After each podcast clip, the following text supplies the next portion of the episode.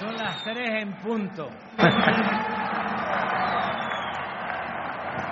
Bueno, me da mucho gusto estar con ustedes.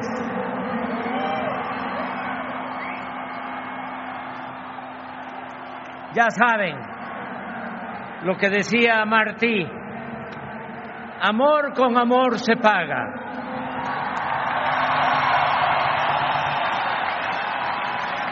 Y hay algo que quiero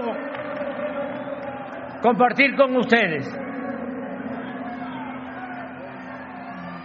Dos reflexiones cortas, breves. Una que me llamó mucho la atención y que me hizo muy feliz es que la mayoría de los que participaron en la marcha son jóvenes.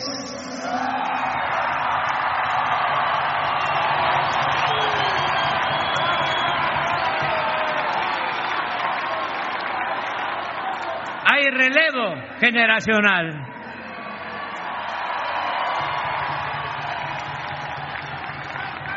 Y también no podría yo iniciar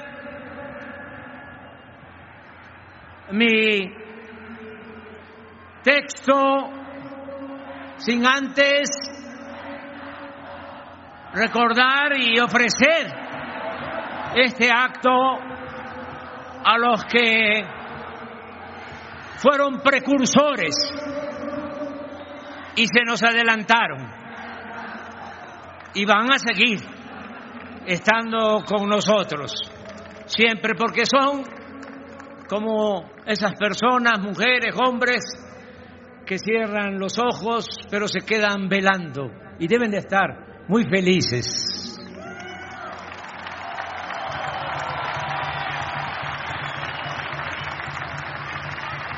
Y les dedicamos a ellos este acto porque comenzamos a luchar muy temprano, es decir, desde hace muchos años. Y gente que inició ya no nos ha podido acompañar, pero, repito, siempre van a estar con nosotros. Deseo a todas, a todos los mexicanos, con hechos, deseo explicarles lo que se ha realizado hasta ahora y lo que se está haciendo y deberá, deberá terminarse al final de mi encargo presidencial para sintetizar aunque de todas maneras les pido paciencia porque va a llevar algunos minutos. No, no a la reelección. Nosotros somos maderistas, sufragio efectivo, democracia efectiva, no reelección.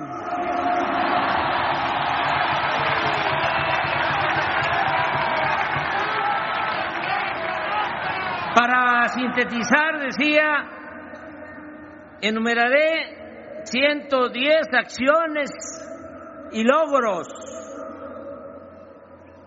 de este gobierno, que somos todos.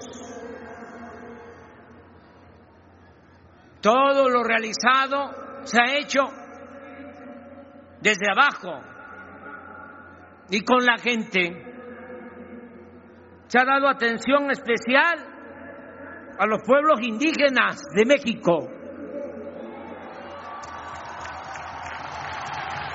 No se excluye a nadie y se garantizan los derechos individuales y colectivos, pero se aplica el principio de que por el bien de todos, primero los pobres.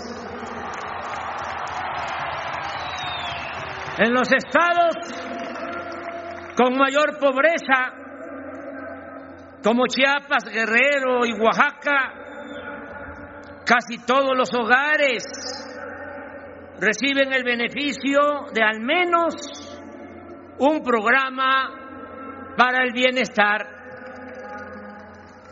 De los 35 millones de familias del país, 30 millones, es decir, el 85% reciben de manera directa, cuando menos, una pequeña porción del presupuesto público. Y el 15% restante también se benefician con condiciones de desarrollo, pagando menos impuestos, tarifas más bajas de electricidad y combustibles, sin padecer de corrupción e influyentismo y con opciones de negocios, trabajo, justicia y paz. El salario mínimo pasó de 88 pesos cuando llegamos al gobierno a 172 pesos, un incremento de 62% en términos reales. Y en la frontera el incremento ha sido de más del doble, algo nunca visto en los últimos 40 años.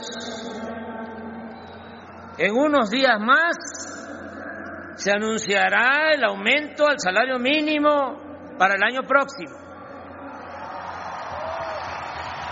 Deseo que sea acordado por unanimidad entre el sector obrero, empresarial y el gobierno.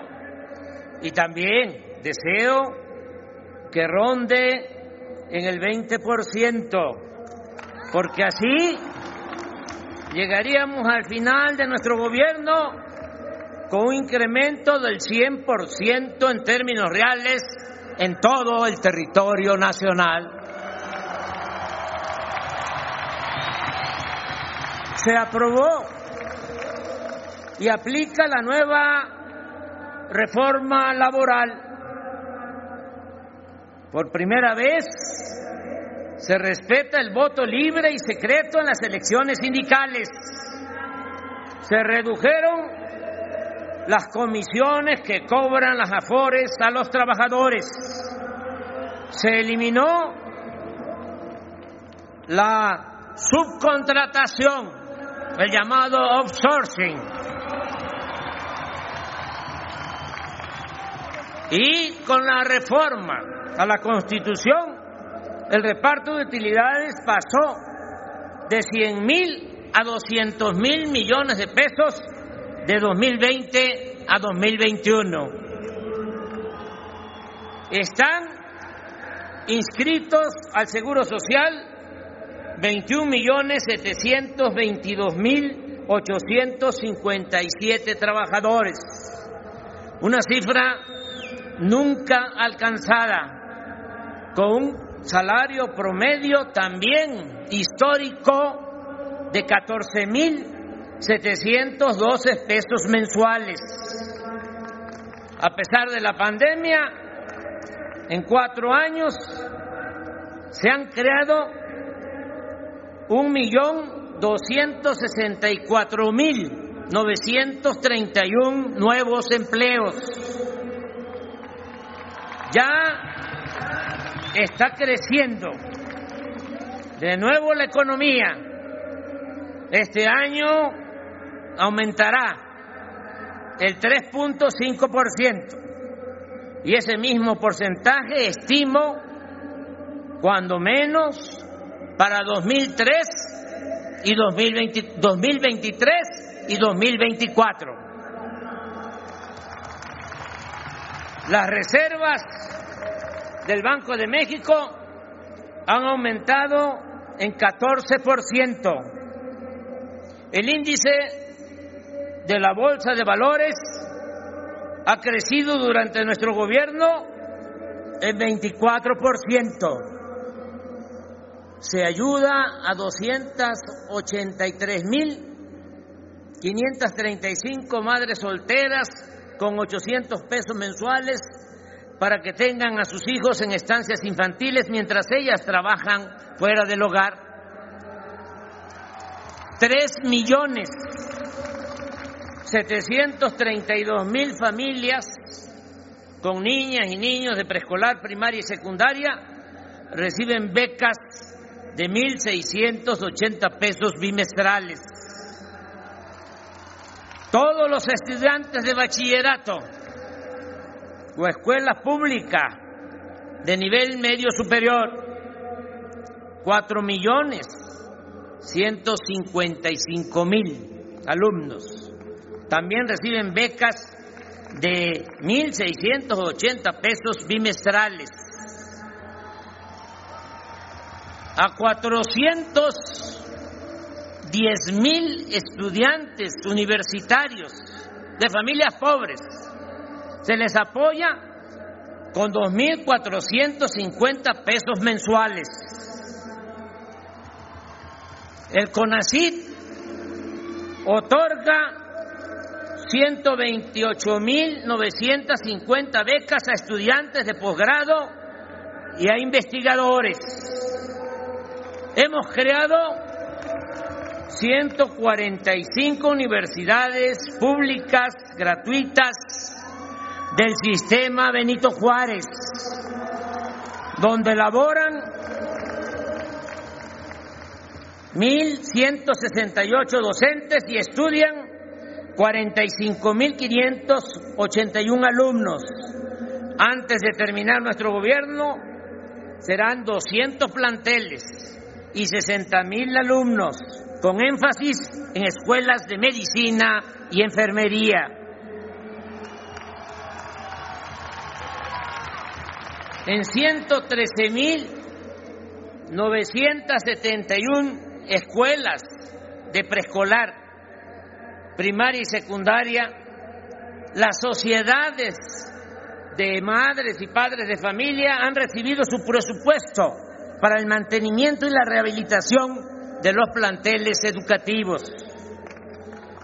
Se han terminado y están en proceso nuevos contenidos para 25 libros de texto de preescolar, primaria y secundaria, con fundamento en el principio de la educación pública, gratuita, laica, científica y humanista. Hemos aumentado el sueldo de maestras y maestros en 21% en cuatro años se ha otorgado base a 650 mil trabajadores de la educación. La relación con el magisterio es de respeto y gratitud por su responsabilidad y vocación por la enseñanza. No ha habido paros o suspensiones de labores en escuelas públicas enfrentamos la pandemia con dolor, pero con eficiencia y con mucha solidaridad de nuestro pueblo. De inicio, en cinco meses, en cinco meses, vacunamos con una dosis a casi todos los adultos mayores del país.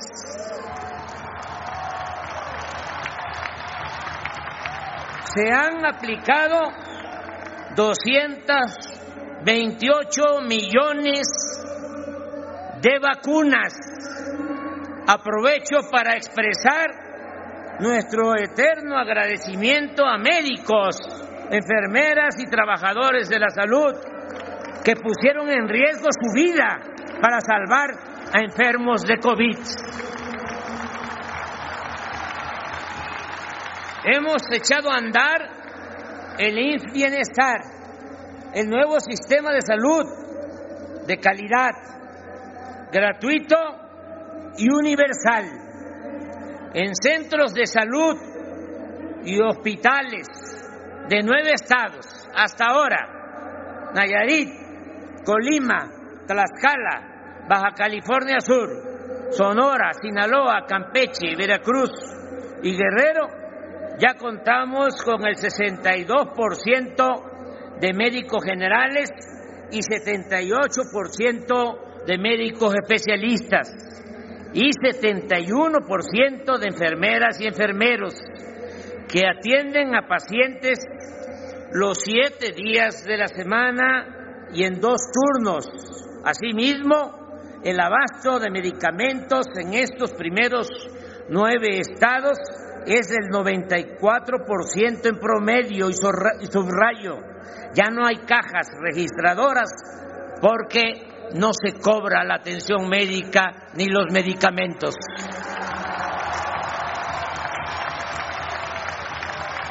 Asumo el compromiso de extender a todo el país el sistema INS Bienestar para hacer realidad el derecho del pueblo a la salud. El sistema ordinario del IMSS ha atendido en estos 11 meses del año a 52 millones 319 mil 721 derechohabientes. Estamos reformando a fondo el ISTE, limpiándolo de corrupción y rescatándolo del esquema privatizador. Antes de terminar este gobierno, la atención médica a los trabajadores al servicio del Estado será sustancialmente mejor. Ese es mi compromiso y lo voy a cumplir. Un millón trescientas mil personas sobre todo niñas y niños con discapacidad, reciben una pensión de 2.800 pesos bimestrales y con la aportación complementaria hasta ahora de los gobiernos estatales, de 15 gobiernos estatales, este apoyo ya es universal, es decir, para todas las personas con discapacidad. 10 millones 500 mil adultos mayores se benefician con una pensión de 3.850 pesos bimestrales. Y para enero, este apoyo aumentará en 25% y otro tanto para enero de 2024.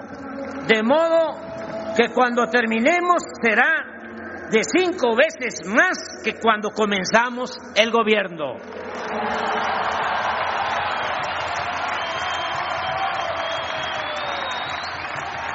Dos millones trescientos treinta y nueve mil jóvenes se han capacitado para el trabajo como aprendices en el programa Jóvenes Construyendo el Futuro. Cuentan con seguro social y se les paga un salario mínimo de 5.258 pesos para que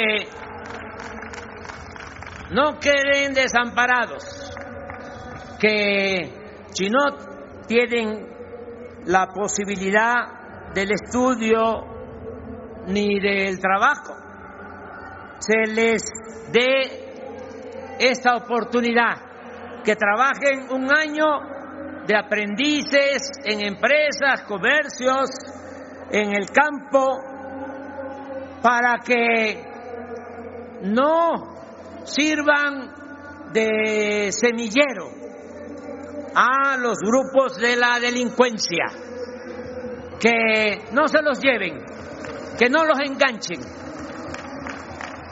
Y me da mucho gusto, porque de estos 2.339.000 jóvenes, ya la mitad han quedado, se han quedado a trabajar en las empresas, en los comercios, en los talleres, en donde eh, se forman y les dan la capacitación. No hemos contratado deuda nueva o adicional ¿Se acuerdan cómo era la receta?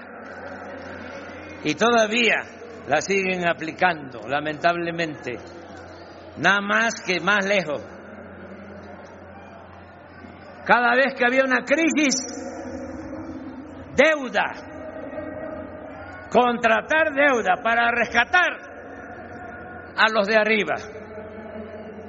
Porque decían que si llovía fuerte arriba, goteaba abajo, como si la riqueza fuese permeable o contagiosa.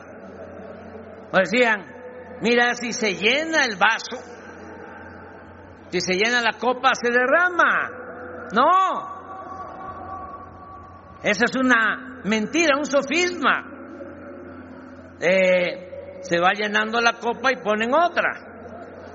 Y nunca se derrama nada. Es también, decían, para justificar a los políticos corruptos.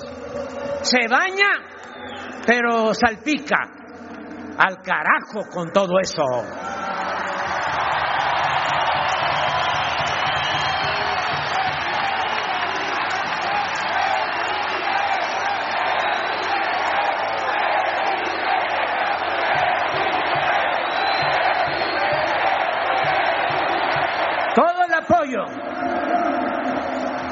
Abajo hacia arriba.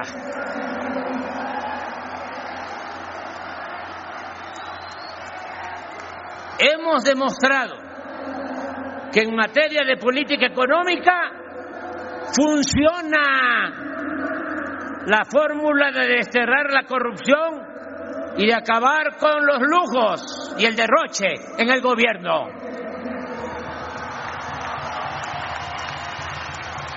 Cobrando impuestos sin aumentarlos, solo cobrando impuestos a las grandes empresas y bancos que nunca pagaban.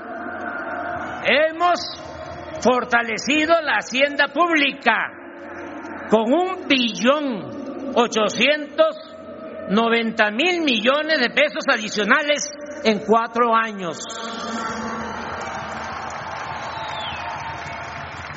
Por combatir el huachicol se han recuperado 236 mil 134 millones de pesos. El plan de austeridad republicana o el criterio de que no debe de haber gobierno rico con pueblo pobre, así como no permitir la corrupción en contratos de obras y servicios nos ha permitido ahorrar 574 mil millones de pesos. Siempre he sostenido que el poder es humildad y que la austeridad no es un asunto administrativo, sino de principios. Por eso en nuestro gobierno no hay lujos ni derroche. Por ejemplo, cuando llegamos al gobierno, la presidencia manejaba un presupuesto de 3.600 millones de pesos. Este año vamos a ejercer menos de 600 millones. Y así, en todos los institutos, empresas, en las secretarías del gobierno federal y también ya se empieza a notar en los gobiernos estatales.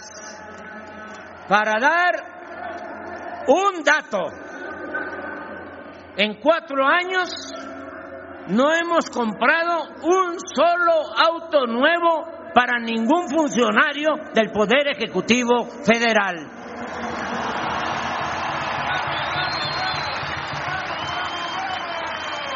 Ya lo saben, pero hay que recordarlo. Desapareció el Estado Mayor Presidencial y los ocho mil elementos de esa corporación pasaron a la Secretaría de la Defensa. Tampoco hay pensiones millonarias para los expresidentes, ni otros excesos. No se permite el influyentismo, el nepotismo, el amiguismo, ni mucho menos la corrupción o la impunidad. Se ha reducido el gasto en publicidad del gobierno y se han ahorrado 42 mil millones de pesos.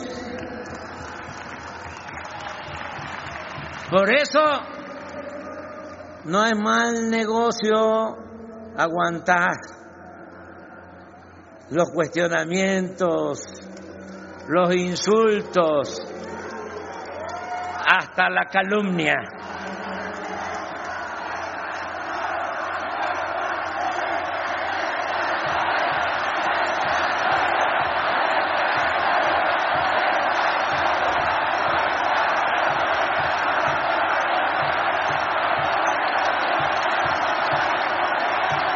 Regresamos, les pregunto, al tiempo de la prensa vendida o alquilada.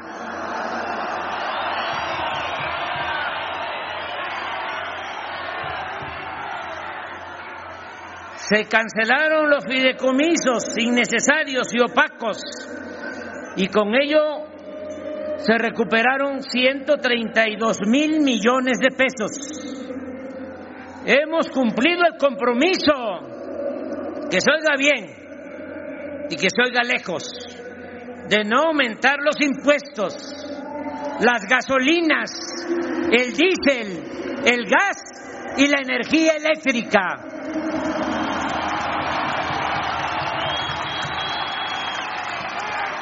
Este año, a pesar de la inflación, 8.1%, y del subsidio a las gasolinas y el diésel, de 338 mil millones de pesos, los ingresos del gobierno federal, por no permitir los privilegios fiscales, por ya no condonar los impuestos.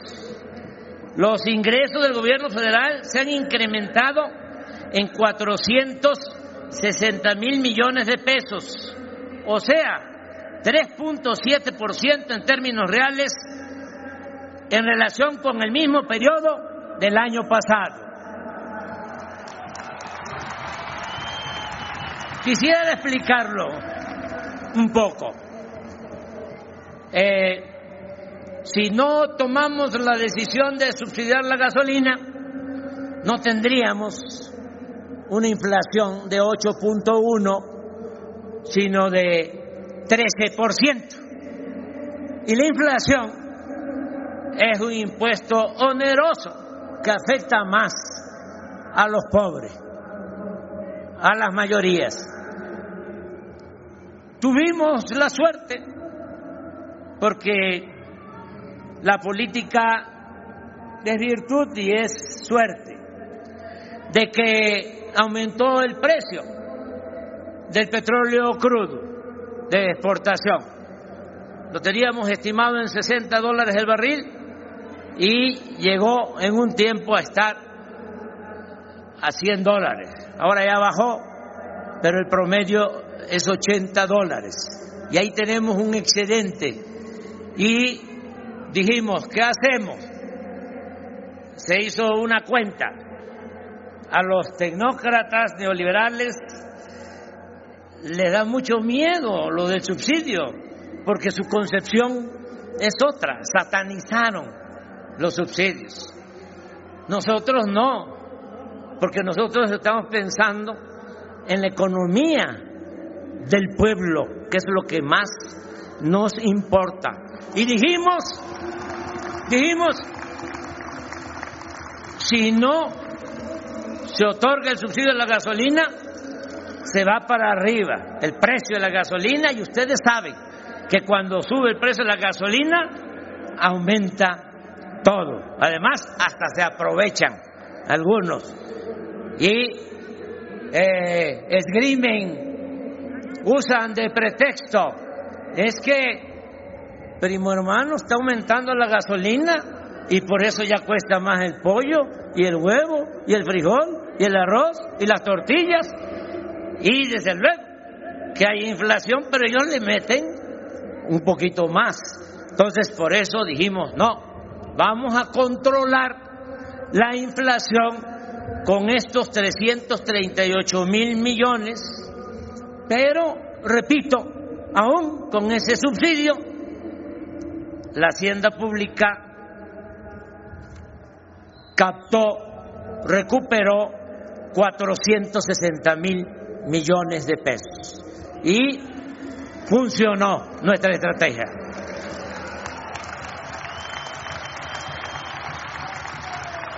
El presupuesto público ha aumentado de 2018 a 2023 porque ya se aprobó. Muchas gracias a los legisladores,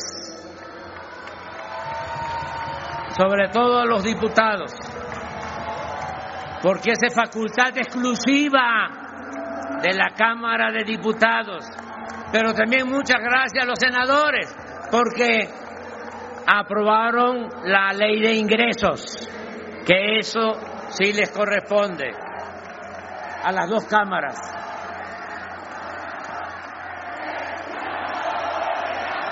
¿Saben cuánto ha aumentado el presupuesto público de 2018 a 2023? 57% en términos nominales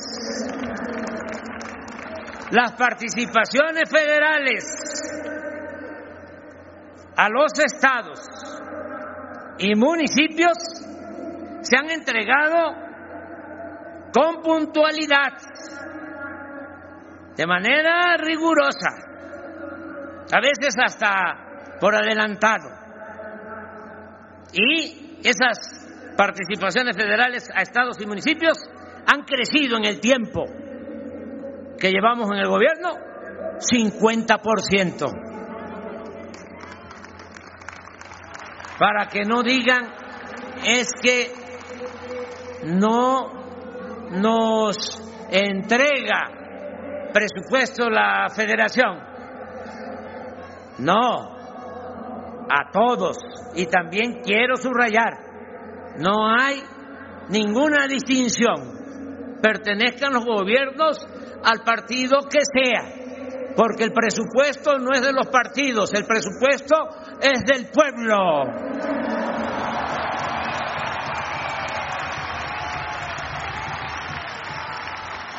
Durante nuestro gobierno, la inversión pública en obras de infraestructura y desarrollo ha crecido en 78%, algo que no se veía en décadas.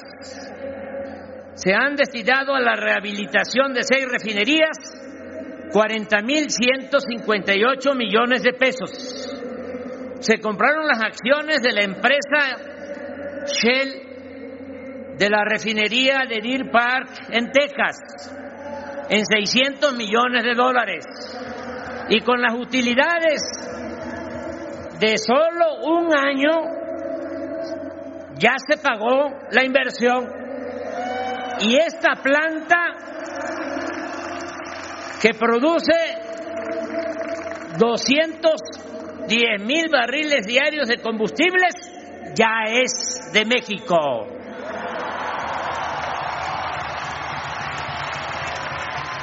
Con una inversión de 11 mil millones de dólares, se construyó la refinería Olmeca en Paraíso, Tabasco, para procesar 340 mil barriles diarios de petróleo crudo. Esta planta ya está en periodo de integración y que no coman ansia nuestros adversarios conservadores. Ya va a empezar a producir gasolina, si dice. ¿Se acuerdan lo que decían del aeropuerto? Que no iba a eh, ser utilizado. Y ya empezó el aeropuerto eh, a tener cada vez más pasajeros, un promedio de ocho mil eh, pasajeros diarios y cada vez van a ser más. Y es, aunque no lo quieran aceptar, uno de los mejores aeropuertos del mundo.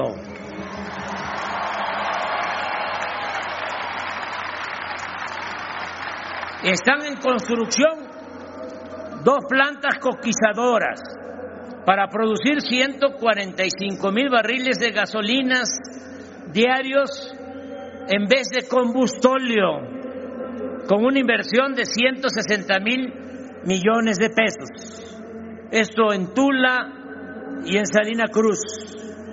La producción de petróleo que venía en caída 14 años consecutivos cayendo la producción petrolera. Ahora ya se detuvo la caída y se está incrementando a un millón setecientos noventa y un mil barriles diarios y el gas extraído ha aumentado a cuatro mil setecientos noventa y cinco millones de pies cúbicos diarios.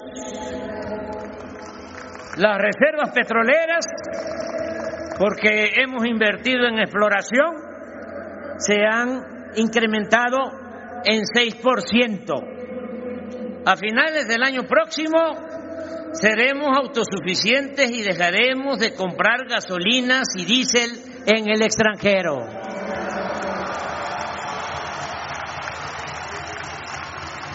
La industria eléctrica también se ha rescatado del proceso privatizador y de la corrupción, porque no en todos los casos, pero lamentablemente en nuestro país privatización era sinónimo de corrupción. Al término de este sexenio, la Comisión Federal de Electricidad, con una inversión de 9.300 millones de dólares, incrementará su capacidad instalada en cerca de 10.000 megawatts con la construcción y modernización, obras que ya están en proceso, de 38 proyectos, impulsando básicamente la generación de energías limpias con la renovación de equipos, turbinas en 16 hidroeléctricas y con la construcción del parque de energía solar más grande de Latinoamérica, ubicado en Puerto Peñasco, Sonora. Con el apoyo de los trabajadores de la Comisión Federal de Electricidad, el año próximo terminaremos de alumbrar líneas de fibra óptica y se están instalando 3.800 antenas con lo cual llegaremos a 10.979 para cumplir el compromiso de garantizar el servicio de Internet gratuito en escuelas, hospitales y espacios públicos en todo el territorio nacional.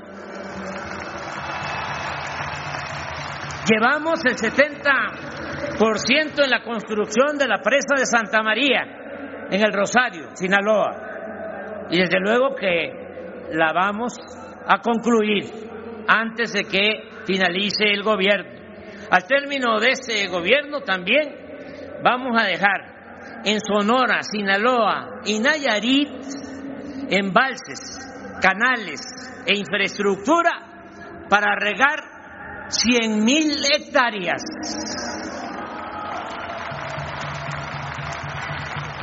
Estamos avanzando en el plan de justicia a los pueblos yaquis. Ya empezamos a cumplir el compromiso de abastecerlos de agua para uso doméstico y agrícola. Ya se les restituyeron, ya, se les restituyeron 30 mil hectáreas de terrenos y se aplica un programa integral para el desarrollo social. Estamos invirtiendo 16 mil 181 millones de pesos en la construcción de presas y acueductos.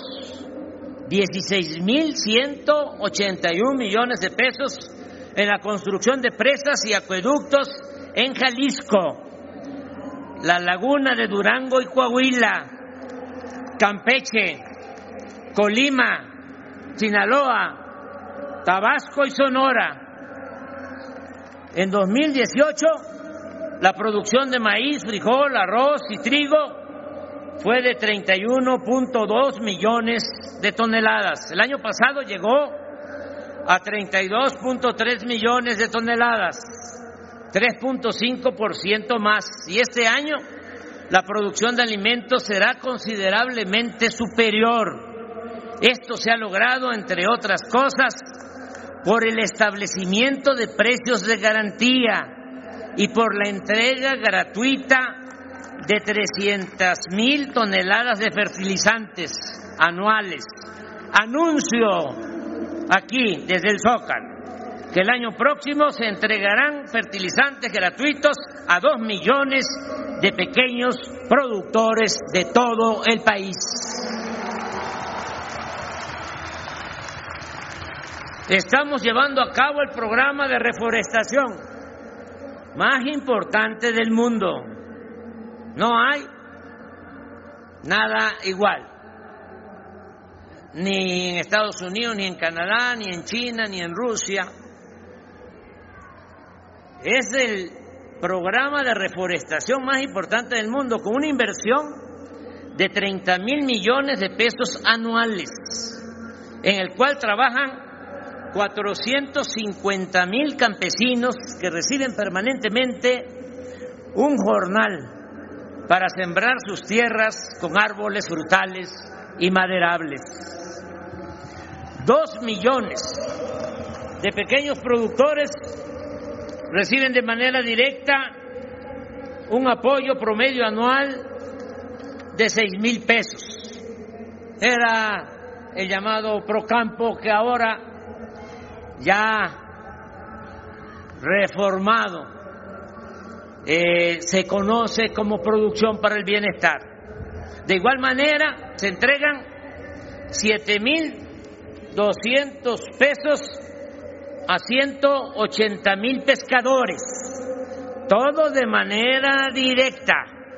Ya no hay intermediarios, nada de que soy del movimiento Francisco Villa o Tierra y Libertad, o Lázaro Cárdenas, o pescadores libres independientes de Guaymas.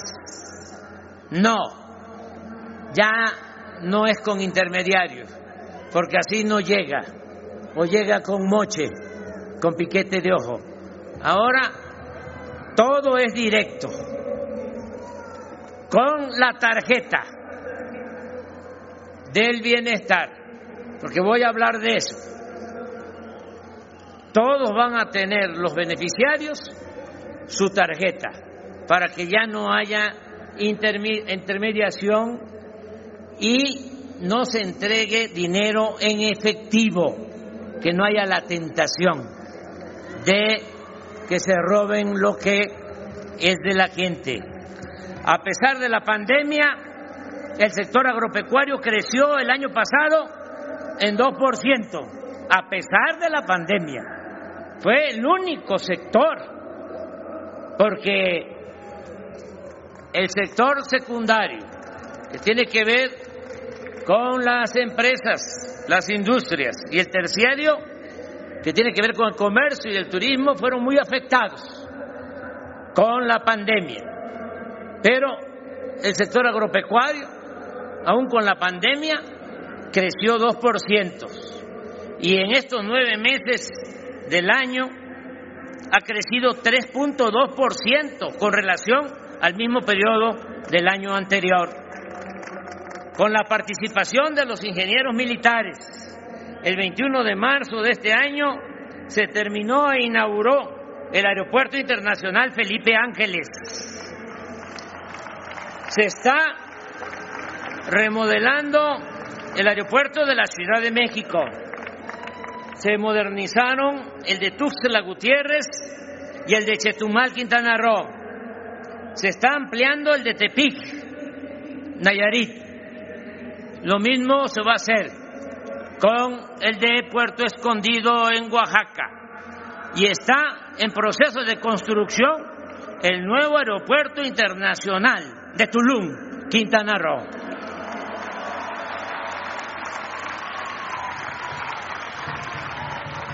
En cuatro años se han invertido 71.500 millones de pesos en el mantenimiento de 40.516 kilómetros de carreteras, sobre todo libres. Se han terminado 522 kilómetros de carreteras nuevas y libramientos en casi todos los estados del país. El año próximo se inaugurarán las nuevas carreteras de Oaxaca a Puerto Escondido y de Oaxaca al istmo de Tehuantepec, la ampliación de la carretera de la Costa Chica de Guerrero a los límites con Oaxaca, la de Ciudad Valle a San Luis Potosí, que es ampliar, eh, hacer una autopista, esa carretera y también la ampliación desde Osuluama, Veracruz, a Tampico, Tamaulipas. Así como la de Coatzacoalcos, Zacayuca, La Ventosa y la de Pachuca, Huejutla, tramos Real del Monte Huasca y Cerro Colorado, Zacualtipán, la tierra de mi general.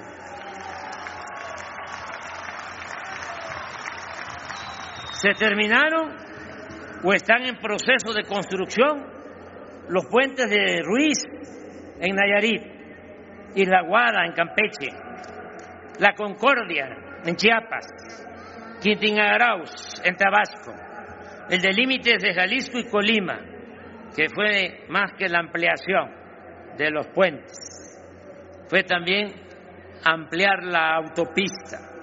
Y el de ocho kilómetros para atravesar la laguna de Nichupté en Cancún, Quintana Roo, ocho kilómetros. Porque ahí hay un problema de eh, circulación, de congestionamiento en la punta donde está eh, la zona turística y hasta por cuestiones de protección civil. Hace falta eh, una salida rápida. Por eso, entre otras cosas, este puente que vamos a procurar que además de bien hecho en lo que tiene que ver con la ingeniería civil, sea también agradable, bello, con una buena arquitectura. Estoy seguro que le va a gustar mucho a la gente este puente. Se han construido o están por inaugurarse caminos rurales en Chihuahua, Sonora, Sinaloa, Durango, Nayarit, Baja California Sur, Michoacán, Veracruz, Guerrero, Oaxaca, Tabasco, Hidalgo y Guanajuato. Se han construido con la participación de hombres y mujeres de las comunidades indígenas de Oaxaca y Guerrero. Eso es algo excepcional, mágico se han construido 2.441 kilómetros de caminos artesanales de concreto en beneficio de 442 municipios, con la participación de hombres y mujeres de las comunidades indígenas de Oaxaca y recientemente se está aplicando lo mismo en Guerrero, en Tlaxcala y en otros estados. Vamos a terminar los 1.554 1.554 kilómetros del tren Maya.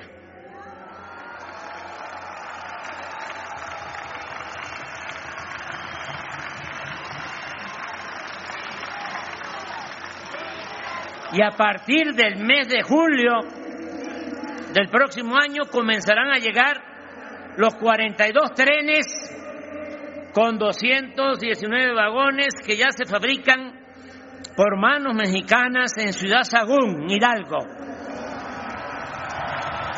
y que darán servicio a turistas en la península de Yucatán, en el sureste, y a pasajeros locales.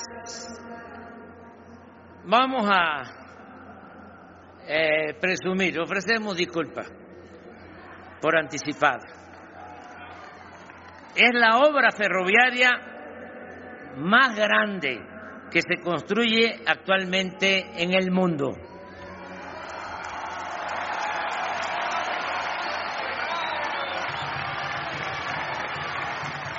Son 1.554 kilómetros.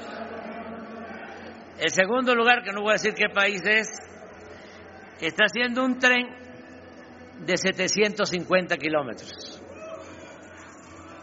La mitad.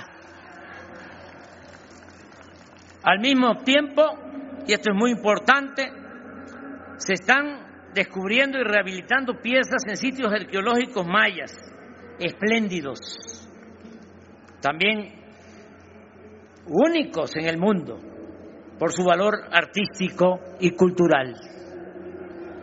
Está en marcha el plan para rehabilitar trenes de carga y pasajeros de Salina Cruz a Coatzacoalcos, de este puerto a Palenque, Chiapas, y de Istepec, Oaxaca, a Ciudad Hidalgo, Chiapas, en la frontera de México con Guatemala. En el corredor del istmo de Tehuantepec se están modernizando los puertos de Salina Cruz y Coatzacoalcos y ya se cuenta con 3.000 hectáreas de terrenos para la instalación de 10 parques industriales. Se terminó el tren suburbano de Guadalajara y estamos por iniciar el de Tlajomulco, en Jalisco.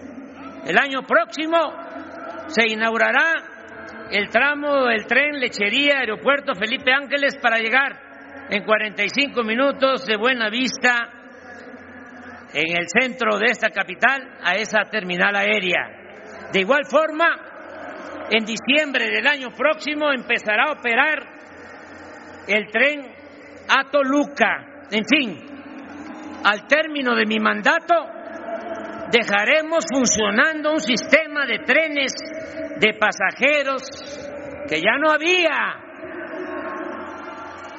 porque acabaron con los trenes de pasajeros, con toda la historia de los ferrocarriles de México.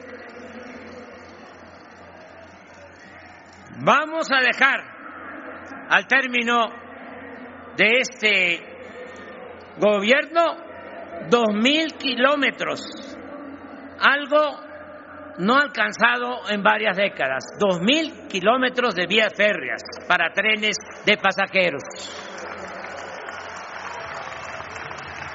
Estamos avanzando, modernizando las aduanas del país. Se incluye a 19 de la frontera norte, dos en la frontera sur y 16 portuarias, con una inversión de 80 mil millones de pesos. Desde que las aduanas y los puertos están a cargo de las secretarías de la Defensa y de Marina, se ha registrado un aumento en el ingreso de las aduanas del 10%. Ya estamos recaudando en las aduanas más de un billón de pesos anuales. No hay fugas de dinero. Nada de que ayúdame si ya llegaste, si somos amigos, si estuvimos en la lucha juntos, dame una aduana cuando menos. Eso se acabó, se terminó por completo.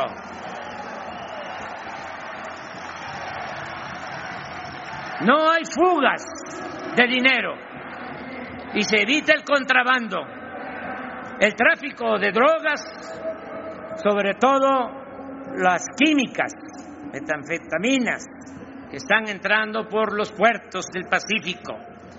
Y está haciendo muy buena labor la Secretaría de Marina. Y también en todas las aduanas estamos cuidando la introducción, el contrabando de armas. Se han invertido 38 mil millones de pesos en mejoramiento urbano en 135 municipios del país, donde se han construido 151 unidades deportivas. Lo voy a repetir, porque esto no se sabe, no se difunde mucho. 151 unidades deportivas, 293 parques, malecones, espacios artísticos y culturales, 44 mercados, 162 escuelas, 22 centros de salud, 216 calles y redes de agua potable y se han reconstruido 6.721 edificios públicos y 1.953 templos históricos e inmuebles culturales afectados por los sismos de 2017.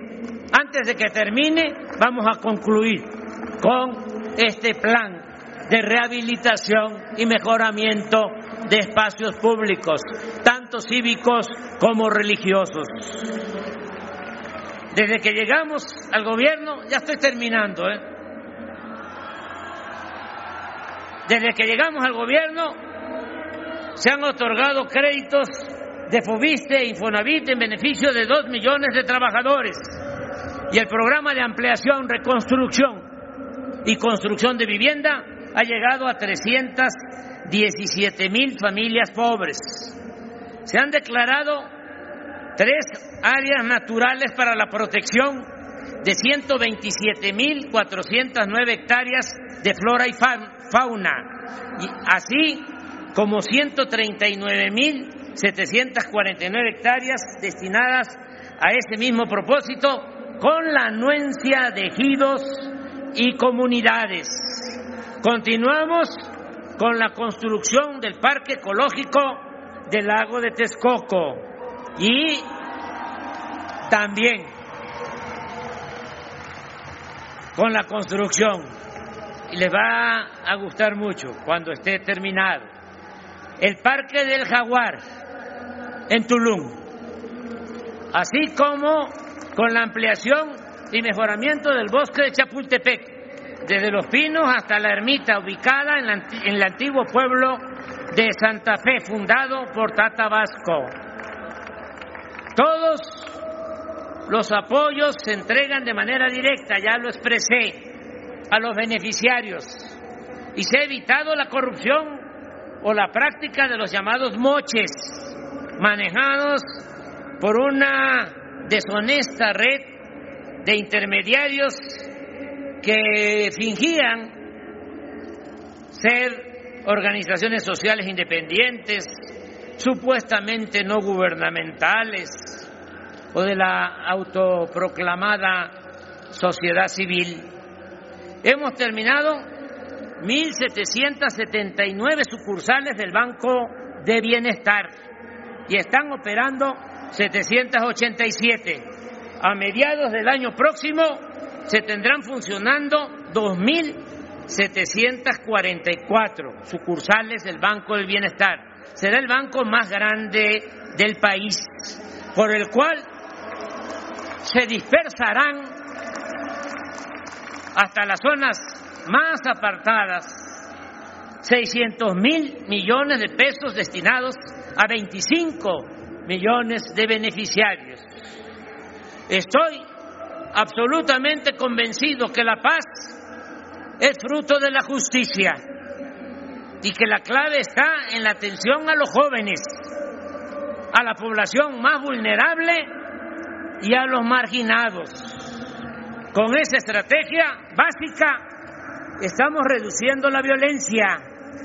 Ello se complementa con el trabajo en equipo en el gabinete de seguridad, la perseverancia, el profesionalismo, el no permitir la corrupción ni la impunidad, todo lo cual nos está dando buenos resultados.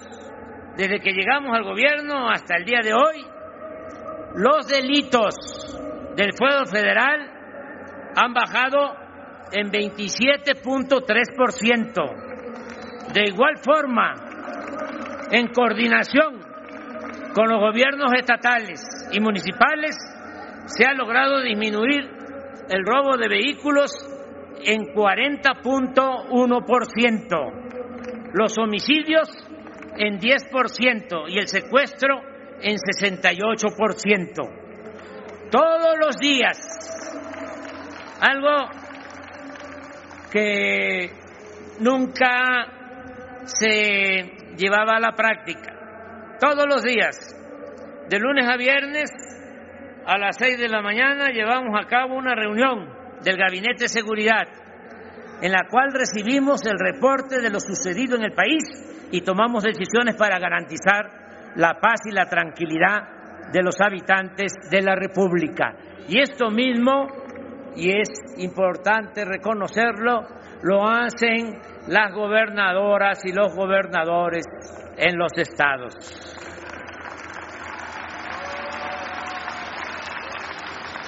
La seguridad, la tranquilidad, la paz, no se puede delegar, no se le puede dejar como responsabilidad a cualquier funcionario. Se tiene uno que apersonar. El que gobierna tiene que dedicarse de manera cotidiana a enfrentar este flagelo de la violencia que preocupa y afecta mucho a la gente.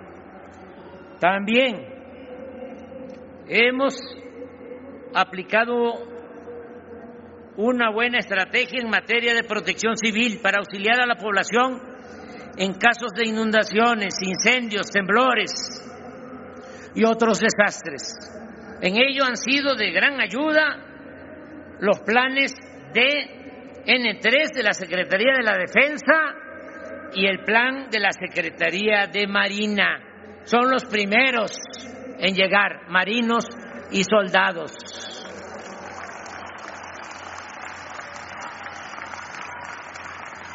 Se creó la Guardia Nacional, para lo cual se han construido 247 cuarteles de casi 500 que van a estar operando a finales del gobierno y se han reclutado y formado profesionalmente a 123 mil elementos en 19 entidades federales de la República. Ya hay más personal de la Guardia Nacional que policías estatales. se aprobó hace unos días, también mi agradecimiento a los legisladores, en el Congreso y en la mayoría, no en todas, de las legislaturas estatales, una iniciativa de reforma constitucional integral con el propósito de que la Guardia Nacional pase a formar parte de la Secretaría de la Defensa. Se trata de que la Guardia Nacional se consolide mantenga su disciplina y profesionalismo y sobre todo que no se corrompa como sucedió con la antigua Policía Federal. Que quede claro que nadie se confunda o se haga el que no sabe. En nuestro gobierno no hay funcionarios, lo tengo que decir, aunque eh, no es mi gusto. Lo tengo que decir porque eh, nuestros adversarios eh, son muy hipócritas, muy falsarios. La verdadera doctrina del conservadurismo es la hipocresía. Pero es importante, muy importante, que se sepa, en nuestro gobierno no hay funcionarios como García Luna.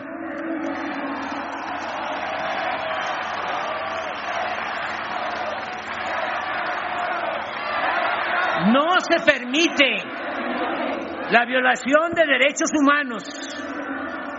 La autoridad no es cómplice, encubridora y ejecutora de torturas y masacres. No se admiten relaciones de complicidad con nadie. No es mintiendo con una banda para proteger a esa banda y hacer la faramaya persiguiendo a otra banda. No, aquí no hay acuerdos de ese tipo, ni se venden plazas, ni se hace ningún acuerdo con ningún grupo de la delincuencia organizada. El que comete un delito tiene que ser castigado. La ley se aplica por parejo. No es la ley del embudo del porfiriato. Que quede claro. Una prueba de ello es el avance en la investigación y el castigo a los involucrados y cómplices en la desaparición de los jóvenes de la normal de Ayotzinapa. Hicimos el compromiso de esclarecer estos hechos y vamos a cumplir. Ya estamos avanzando.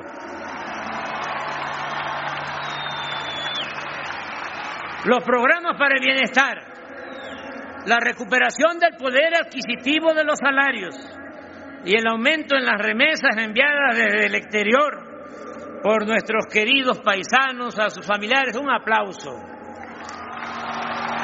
a los migrantes, a nuestros paisanos. Casi 40 mil, perdón, 40 millones de mexicanos viven, trabajan honradamente en Estados Unidos.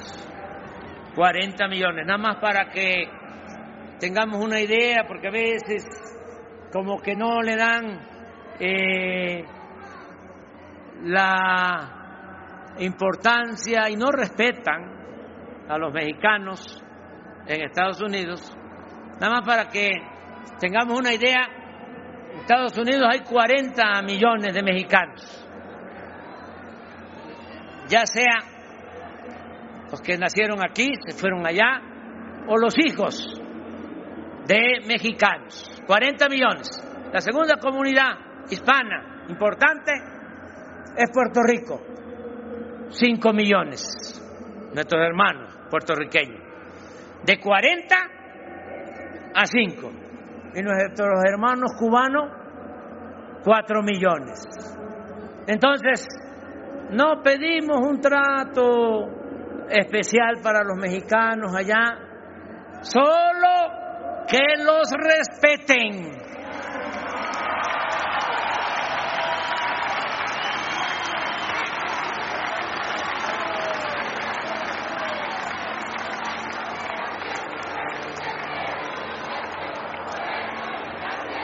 No nos vamos a pelear con ningún gobierno No nos vamos a pelear con el gobierno de Estados Unidos, que quede claro, ni con diputados senadores.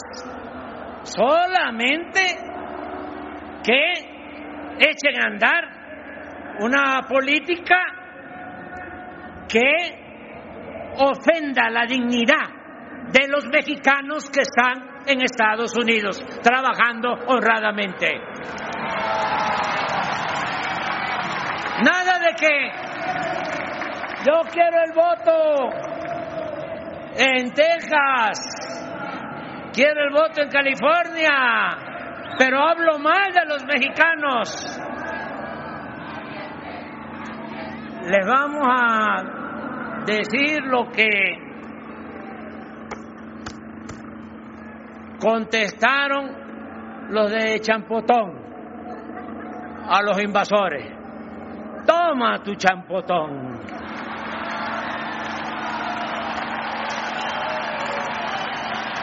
Y se va a recordar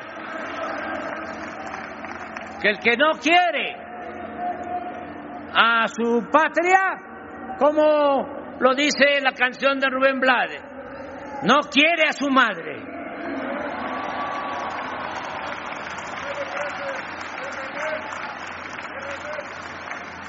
60, 60 mil millones de dólares estimamos que van a enviar nuestros paisanos este año a sus familiares.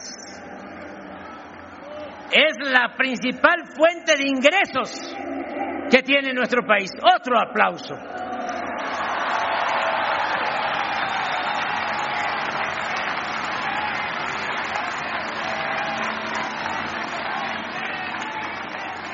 Con ese apoyo que llega abajo a 10 millones de familias de los pueblos de México y con los programas del bienestar, cuando hemos, hasta en los momentos más difíciles de la pandemia, hemos garantizado que a la gente no le falte lo básico. No ha habido hambre y por eso se ha mantenido la paz y ha permanecido encendida la llama de la esperanza.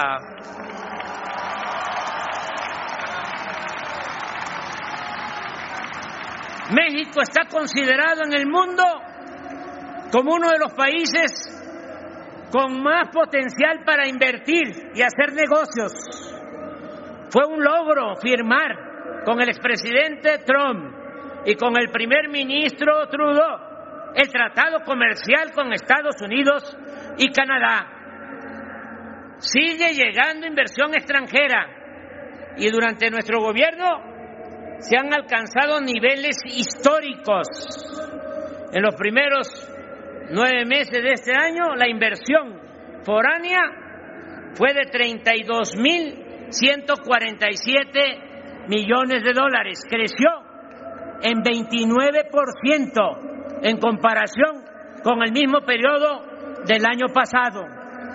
Somos el principal socio comercial de Estados Unidos en el mundo. Es evidente que con el gobierno de Estados Unidos estamos trabajando juntos, respetando nuestras soberanías y manteniendo una política al mismo tiempo de cooperación y buena vecindad. Reconozco como estadista al presidente Biden. Con los pueblos y países de nuestra América, la relación es de hermandad. Más ahora, cuando están en funciones o han triunfado legal y legítimamente gobernantes afines a nuestras convicciones de igualdad, justicia y soberanía. Un saludo desde el Zócalo a Lula de Silva.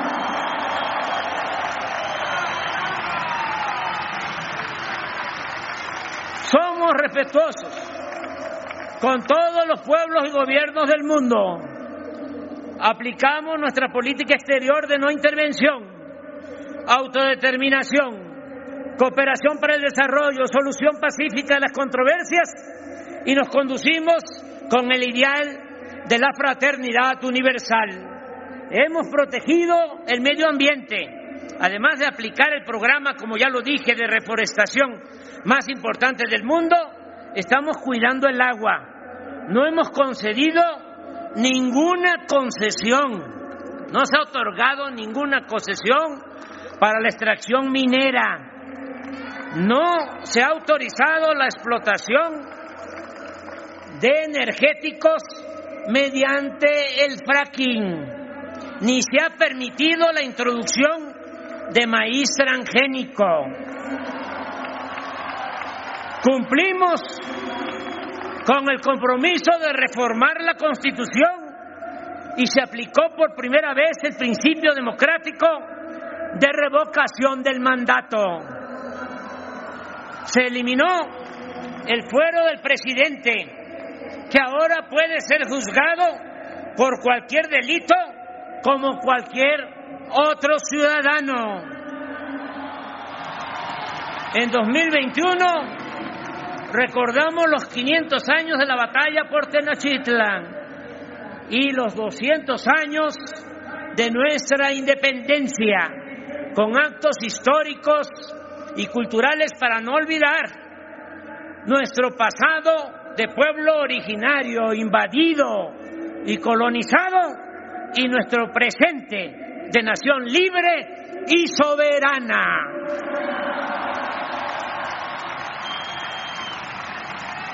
La memoria histórica es parte de nuestro quehacer político.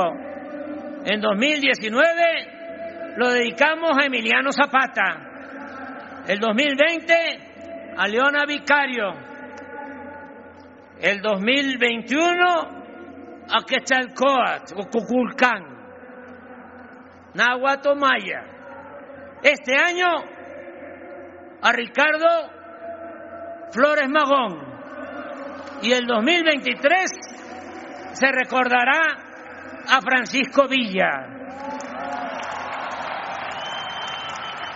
Agradezco a Beatriz,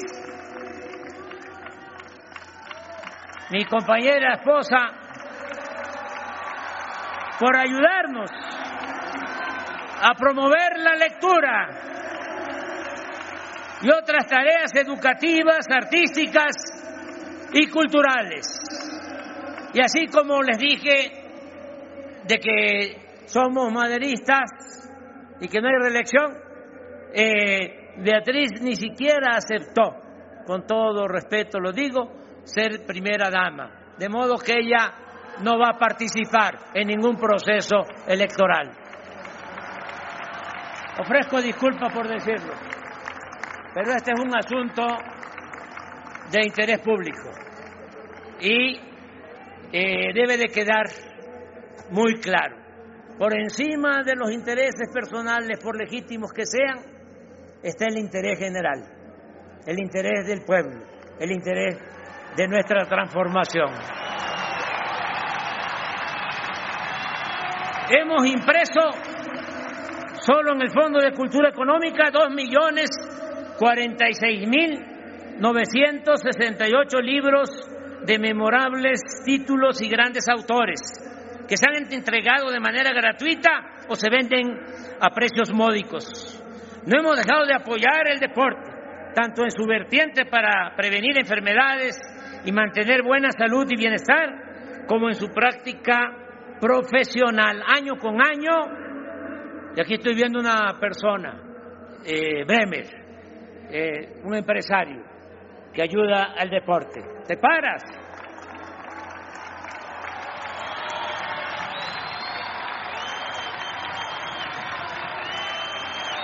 Año con año hemos entregado becas a competidores mexicanos de alto rendimiento que participan en competencias internacionales y lo seguiremos haciendo.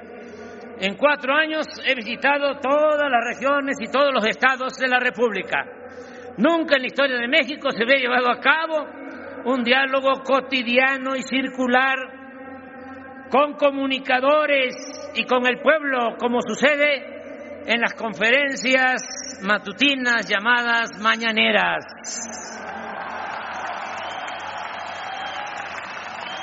Ya termino.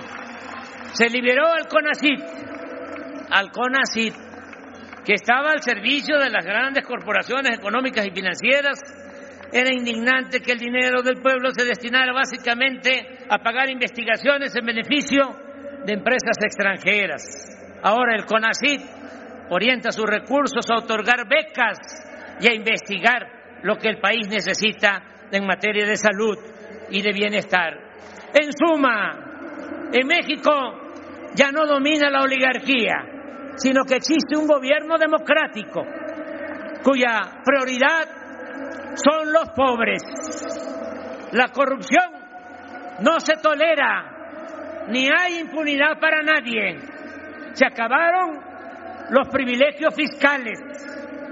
No hay lujos en el gobierno federal y los servidores públicos.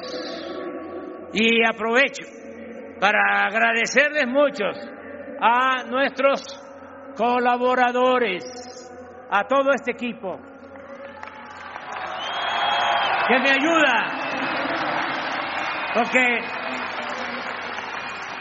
ya saben que la política no es asunto de los políticos, o no es asunto solo de los políticos, es asunto de todos. Y las transformaciones se hacen con el pueblo y también con un buen equipo de trabajo. No es asunto de un solo hombre.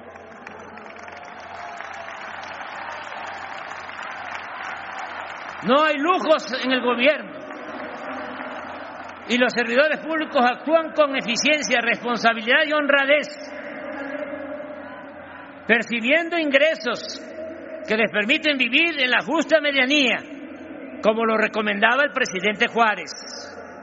México está recuperando su prestigio en el mundo. El gobierno dejó de ser el principal violador de los derechos humanos. El aumento al salario, el reparto de utilidades y los programas para el bienestar se han convertido en nuevos y eficaces medios para la distribución más justa de la riqueza. Se elevó a rango constitucional la pensión para los adultos mayores, el apoyo universal a personas con discapacidad y el otorgamiento de becas a estudiantes de familias pobres. Está por convertirse en realidad el principio de que la educación y la salud no son privilegios, sino derechos del pueblo. Estamos, y me siento muy orgulloso, y así debemos de sentirnos todos. Y creo que esto se está internalizando cada vez más. Estamos ganando la batalla contra el racismo, el clasismo y la discriminación en todas sus expresiones. Hemos reducido la incidencia delictiva las manifestaciones de protesta son pocas, no proliferan las huelgas ni existe ingobernabilidad. Se garantiza como nunca la libertad de expresión y el derecho a disentir. México hoy es santuario de las libertades. Por ejemplo, aquí, en la Ciudad de México, hace unos días sin ningún obstáculo. Hicieron su cumbre los más famosos personajes de la ultraderecha en el mundo.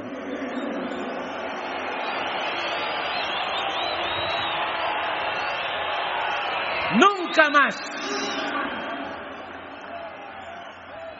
deseamos aplicar el artículo 33 de la Constitución y no queremos a nadie llamarle extranjero pernicioso.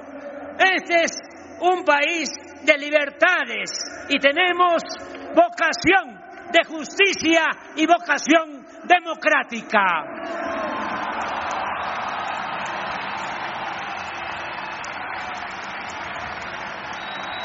El gobierno no participa en fraudes electorales la Fiscalía General de la República y los poderes legislativo y judicial actúan con absoluta independencia.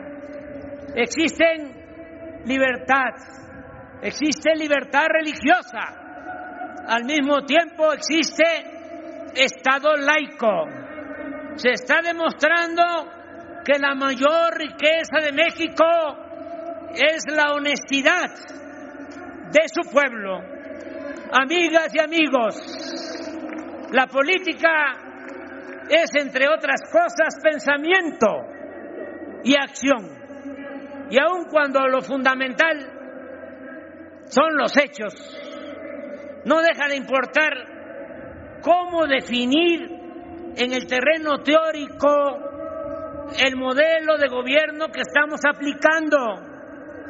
Mi propuesta será o sería llamarle humanismo mexicano.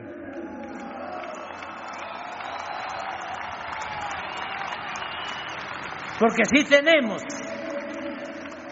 que buscar un distintivo, humanismo mexicano, no solo por la frase atribuida al literato romano Publio Terencio, de que nada humano nos es ajeno, sino porque nutriéndose de ideas universales, lo esencial de nuestro proyecto proviene de nuestra grandeza cultural milenaria y de nuestra excepcional y fecunda historia política.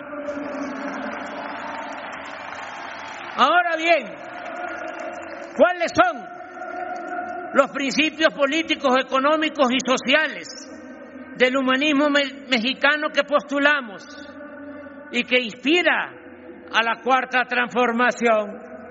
Trataré de explicarlo de manera breve. En lo político no aceptamos el derrotismo.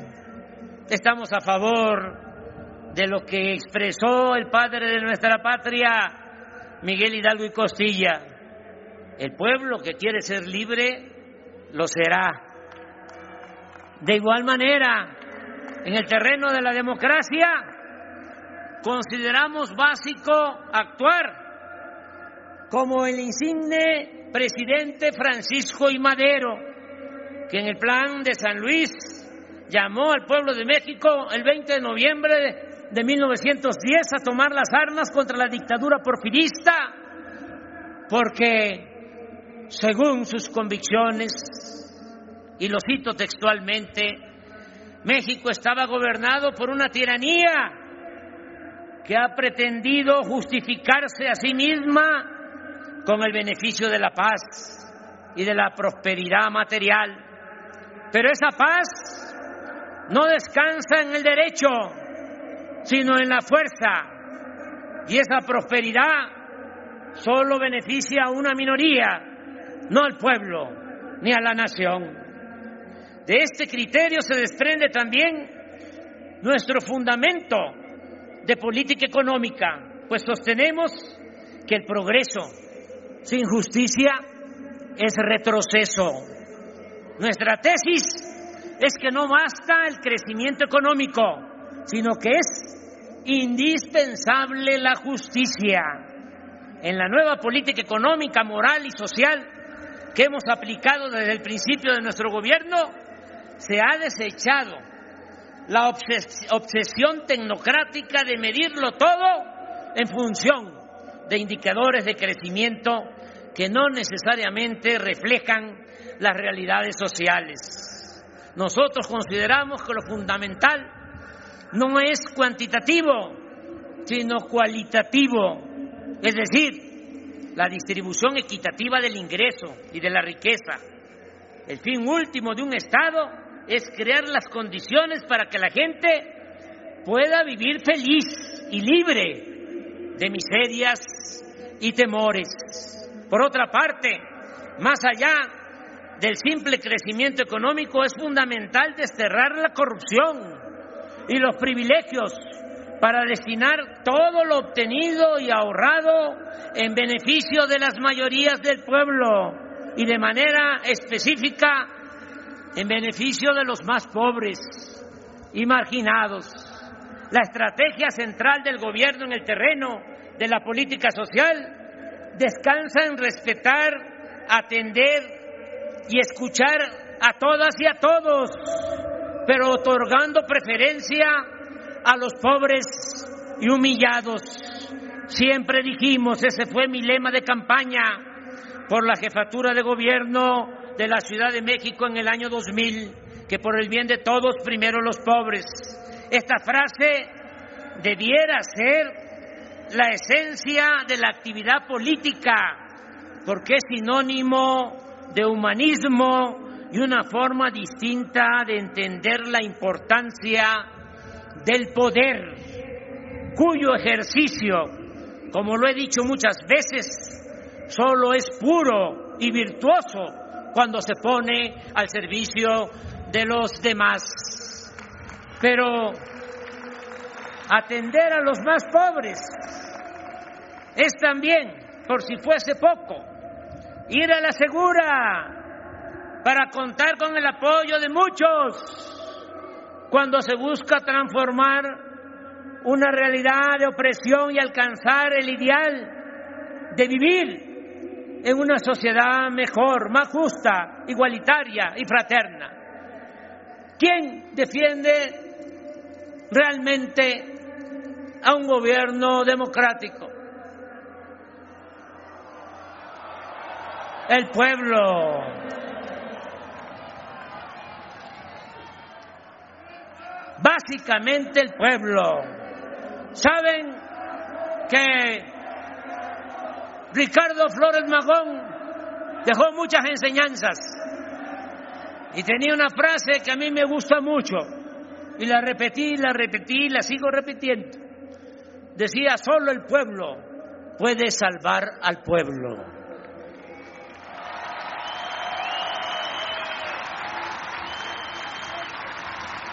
Y otro oaxaqueño,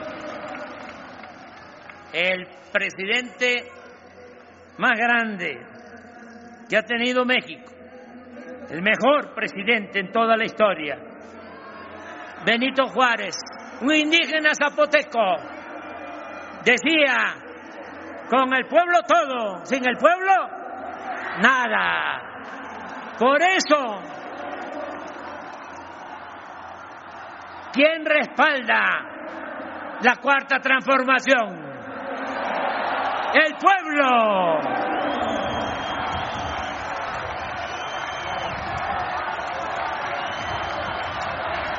Por eso nunca, jamás vamos a traicionar al pueblo.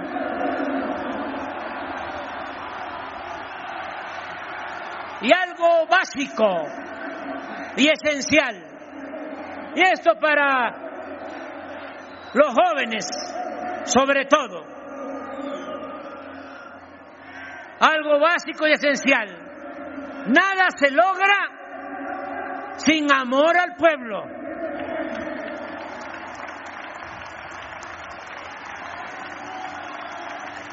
Quizá en otros tiempos se podía fingir, simular, ir en campaña a pedir votos, abrazar a la gente y luego llegar al cargo y olvidarse del pueblo. A lo mejor en otros tiempos. Ahora ya no. El consejo a los jóvenes es, si quieren dedicarse al noble oficio de la política, no olviden que lo principal es tenerle amor al pueblo, querer al pueblo.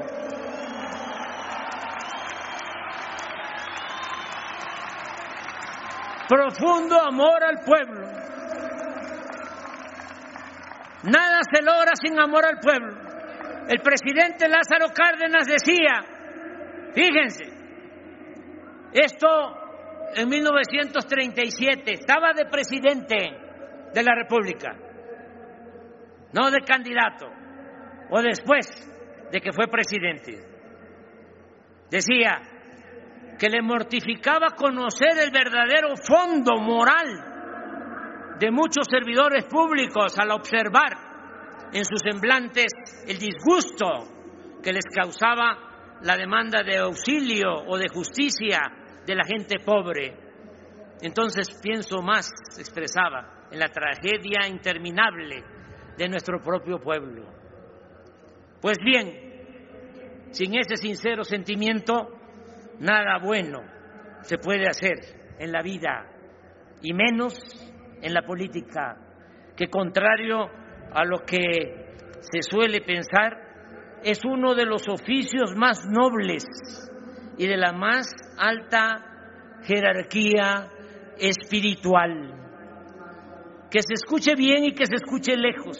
La auténtica política es profundamente humana en su fundamento, en su esencia y sobre todo cuando se practica en bien de los demás y en especial de los pobres.